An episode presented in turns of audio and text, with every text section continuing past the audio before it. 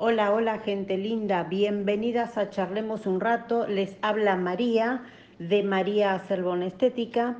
Hoy en nuestro episodio 8 de nuestro podcast vamos a estar hablando el tema mitos o verdad en servicios.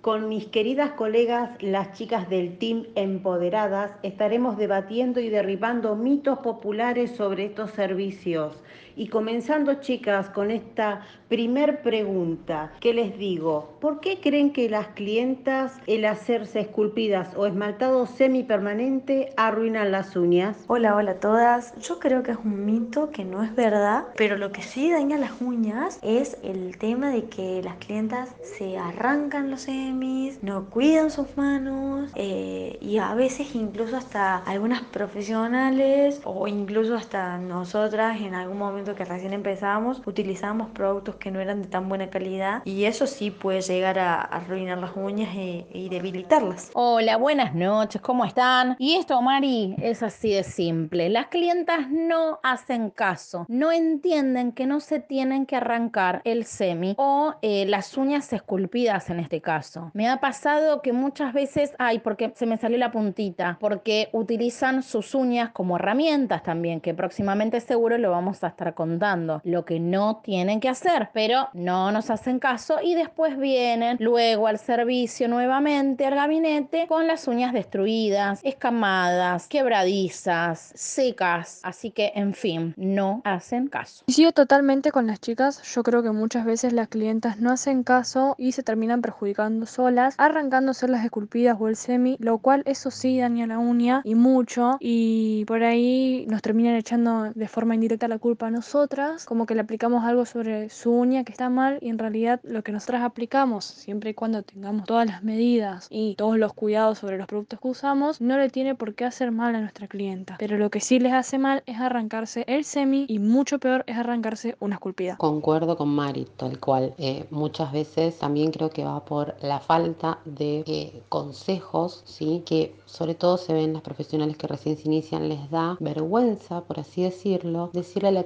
mira, te tenés que cuidar las manos de esta manera, tenés que utilizar guantes, tenés que aplicarte crema, tenés que venir sí o sí a los 15 o a los 21 días a retirarte el semi, no te lo arranques, que también por esa falta de información suele suceder que las clientes se arrancan el semi, por ende se les debilita la uña, ¿sí? También pasa con las esculpidas, entonces es un poco falta de cuidado y de sentido común, por así decirlo, de parte de la clienta y por otro lado falta de información, tanto que le falta a la profesional como el que la profesional le brinda a esa clienta. Hola, hola. Sí, la realidad es que no tenemos que echarle el 100% de la culpa a las clientas. A veces también tenemos que hacernos cargo a las profesionales y ver cómo se está trabajando en el rubro. La capacitación que tienen las profesionales, los productos que usan. La realidad es que no siempre es culpa de la clienta. La profesión está bastante bastardeada y eso también es en contra de nuestro laburo. Bueno, concuerdo con ustedes en que las clientas tienen que ser responsables en cuidarse las uñas también luego del servicio y también parte fundamental de responsabilidad en el profesional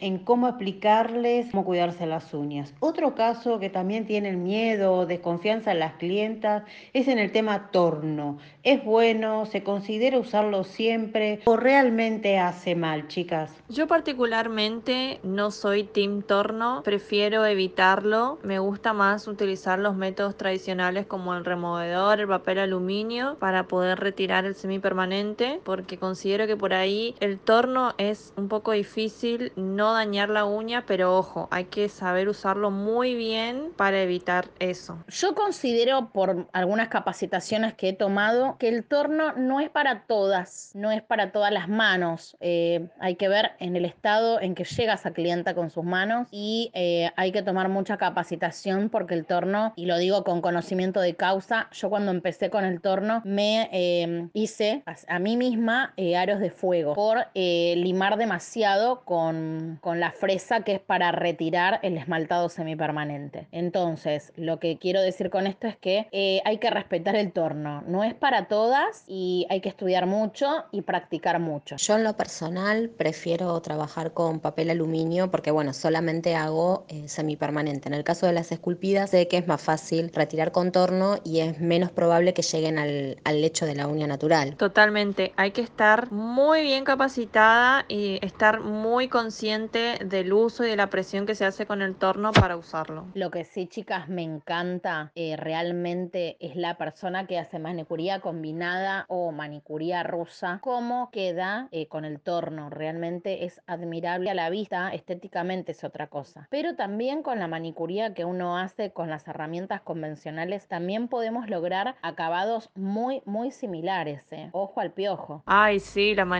combinada me encanta cómo queda, pero bueno, he tenido muchas clientas que han venido, que le hicieron justamente este tipo de manicuría y vinieron con las uñas destruidas. Parecía un, que tenían una zanja dentro de la uña. Yo soy Team Torno, por ejemplo. A mí me encanta laburar con torno. Retiro los semis con torno, retiro las esculpidas con torno, retiro los capping con torno. Eh, para mí no daña la uña si uno hace un buen uso del torno. Obviamente, si no haces buen uso del torno y no sabes aplicar cierta presión o lo que fuera, o usar las fresas correctas, fresas que no calienten y demás, eh, hay que tenerlo muy en cuenta eso. Pero a mí me encanta el torno y lo voy a elegir siempre. Pero antes de empezar a trabajar el torno con las clientas, yo siempre me preparé antes, digamos. Hice muchas capacitaciones y todo, no me animaba, sino... Sí, a mí me encanta, pero me da miedo. No me animo todavía. Y eso que ya hice dos capacitaciones con dos profesionales distintas y me da miedo, no me largo con la manicuría combinada. La realidad es que la manicuría tradicional, la manicuría combinada o la manicuría rusa, las tres, si la persona está bien capacitada, si practicó lo suficiente y se siente segura al momento de realizarlo, porque eso también influye muchísimo, eh, las tres realmente quedan muy bien y dejan las manos impecables. Yo particularmente hago manicuría tradicional, todavía no me siento lo suficientemente apta para usar el torno en los clientes, pero eh, he hecho bastantes cursos y la verdad es que los, los resultados son hermosos en cualquiera de las tres manicurías si las sabes realizar bien. Esa es la realidad. Yo soy muy team torno, este, pero también soy muy partidaria de que hay que saber usarlo. Yo, por ejemplo, retiro esculpidas con torno, pero semi no. Hay que saber cuándo sí y cuándo no. Este, la manicuría combinada es un, espectáculo y también lo que dice María es cierto. No por usar torno no vamos a lograr lo mismo haciéndolo con herramientas tradicionales. Al contrario, lo, lográs los mismos resultados. Sí, pero vos haces esculpidas mucho, entonces estás más canchera con el uso de torno. Y de todas maneras, más allá de cualquier sistema que utilicemos, no todas las clientas y no todas las manos están aptas para cualquier sistema de manicuría. Hay cutículas que son mucho más sensibles, hay uñas que son mucho más frágiles, entonces también está en el ojo de la manicura. Exactamente, lo como también está en nuestro ojo ver si vamos a usar un cortacutículas o si vamos a usar una tijerita para cortar. Este, por eso te digo, yo soy muy team torno, pero a la vez lo respeto muchísimo. Es como ya lo dije, hay que saber cuándo y en qué momentos usarlo. No con todas, no siempre. Tal cual, Loli. La verdad es que creo que después de tantas capacitaciones uno ya empieza a saber qué mano es para manicuría tradi o para manicuría combinado o para manicuría rusa. Como que eso también hay que aprenderlo en los cursos y también hay un límite muy fino cuando uno va aprendiendo esos sistemas y se va apropiando de esos sistemas a la hora de decidir qué retira, como dijo G, con torno, ¿sí? Porque no es lo mismo retirar un semi que una esculpida y no es el mismo riesgo que uno corre al hacerlo. Entonces eso también forma parte de una capacitación que hay que tener muy en cuenta. Bueno, ahí está. Yo creo que ese es el tema. Fíjense que ustedes ya se capacitaron varias veces y aún así no se animan a usar el torno. Imagínense a alguien que por ahí hace alguna capacitación y se mandan y pasa esto de que las uñas terminan destruidas. Sí, Ana, olvídate. Y no solamente tiene que ver con el, con el uso de torno, tiene que ver con cómo preparas la uña para un semipermanente. O sea, hay, yo tengo clientas que vienen y me dicen, me recontra limaron la uña. No hace falta para un semipermanente recontra pulir la uña. No necesitas abrir tantos canales de adhesión como para una esculpida. Eso es el ABC. Y sin embargo, así todo terminan lastimando las uñas. La verdad que sí. Yo he recibido a clientas con cada desastre en las uñas y, y muchas que se rehusan a que, a que alguien utilice el torno con ellas porque tienen miedo que les vuelvan a hacer percha las uñas. Eh, porque bueno, por el mal uso del torno y por la poca capacitación. Yo he sentido muchas compañeras de muchos cursos, colegas, que han ido y han comprado el torno porque lo vieron en un video en YouTube y, y así van y lo hacen. Y para mí no hay como una capacitación presencial con una profesional, una persona bien especializada en eso para poder capacitarte bien. Pero muchas veces los errores que ocurren, eh, más que nada en este rubro, son por falta de, de aprendizaje y de prácticas, porque los excesos de limado sobre una uña o los aros de fuego eh, al momento de usar torno son causas de no saber cómo hacerlo realmente o falta de práctica o se lanzaron porque vieron un video de YouTube. En realidad no es así, eh, es cuestión de capacitarse siempre y, seguir para adelante y no estancarse en una capacitación. Sí, chicas, considero que la clienta tiene miedo y desconfianza por una mala experiencia. Yo soy anti torno, pero considero de que el torno lo deben usar las que están realmente capacitadas. Eh, siguiendo con la tercera pregunta, cutícula, un tema que confronta a veces hasta las colegas. ¿Se cortan siempre? ¿No se cortan? ¿Cuál es el debate para este tema? Uf, ese es un temón. Depende mucho la clienta, la realidad, a mi ver, ¿no? Tengo clientas que tienen la cutícula sumamente sensible, entonces se la repujas un poquito y ya duele, si se las cortas sangran, entonces por ahí es mejor no tocarlas y dejárselas así, pero creo que de- depende mucho, mucho la clienta, las manos de la clienta. Yo también creo que es un demon, pero como dijo G, depende mucho de la clienta, del tipo de la cutícula y no es siempre cortar por cortar. Hay que tener mucho cuidado con esto y siempre les digo a mis alumnas, ojo con el corte de cutículas y se corta únicamente el excedente. Coincido totalmente con G, yo creo que tiene que ver mucho con la piel que tenga nuestra clienta, ya que hay muchas que son muy sensibles o que no presentan mucha cutícula, mientras que otras presentan mucha cutícula y no tienen tanta sensibilidad al momento que nosotras repujamos. Chicas, a mí me pasó que vino una clienta la vez pasada y no fue necesario cortarle cutículas. Esto depende de cada clienta, el estado de sus manos. Es como siempre digo lo mismo. Eh, no siempre se corta la cutícula, no siempre es necesario. A mi mamá, por ejemplo, viene y tiene las cutículas que son unas plantas y secas y duras, entonces sí se las tengo que recortar un poco como para emprolijar y sacar toda esa célula muerta. Pero hay clientas que no hace falta, con repujar y preparar la uña estamos geniales. Pero díganme si no viene una clienta con mucha cutícula y es como que, ¡ay, sí! Me voy a divertir acá. Ay, sí, dan adelante y el después me pasó el otro día. ¡Qué placer!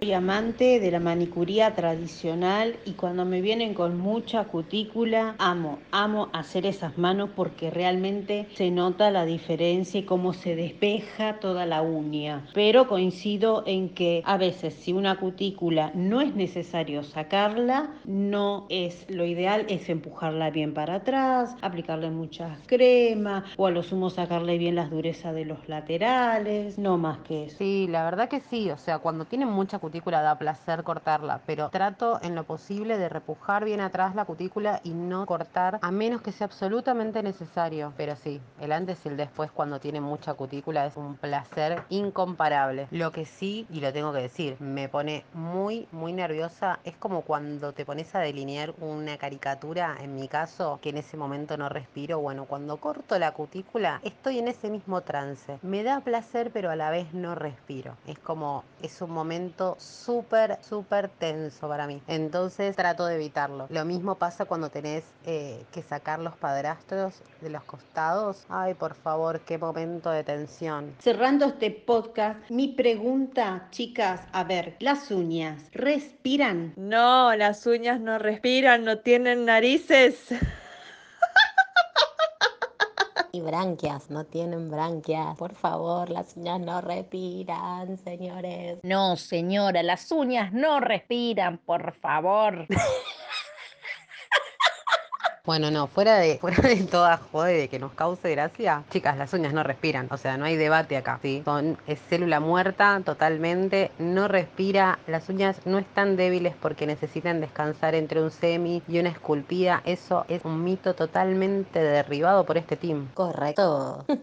Igual y para cerrar, yo creo que lo que le tiene que quedar claro a las chicas que se quieren hacer cualquiera sea el sistema que quieran elegir, es que se lo hagan tranquilas, que elijan un lugar que les dé confianza, que les expliquen lo que le están haciendo, qué les conviene y qué no, más allá de que a la manicura le sea redituable o no. Entonces por eso es importante que hagan circular este podcast, que lo compartan, que lo guarden y que le den mucho amor. Ha finalizado nuestro podcast número 8 el día de hoy. Muchas gracias por escucharnos. Nos han acompañado el día de hoy Loli de Loli Hansan Fit, Brisa de Brisas Niles, Mariela de Bellezas Niles, Mika de Niles by Mika Zamora, Gina de GF Niles Art, Ingrid de SP Niles Makeup, Loa de Ledesma Unia, Flor de Estética Piubella, Ana de Espacio Ana y quien les habla María de María Acelbón Estética. Nos vemos el próximo podcast. Muchas gracias. Y si querés saber más de toda la información que te tiramos acá y muchos tips, podés entrar a nuestra página web www.teamempoderadas.com.ar y ahí te pasamos la posta de toda la info, baby. Chau, chau.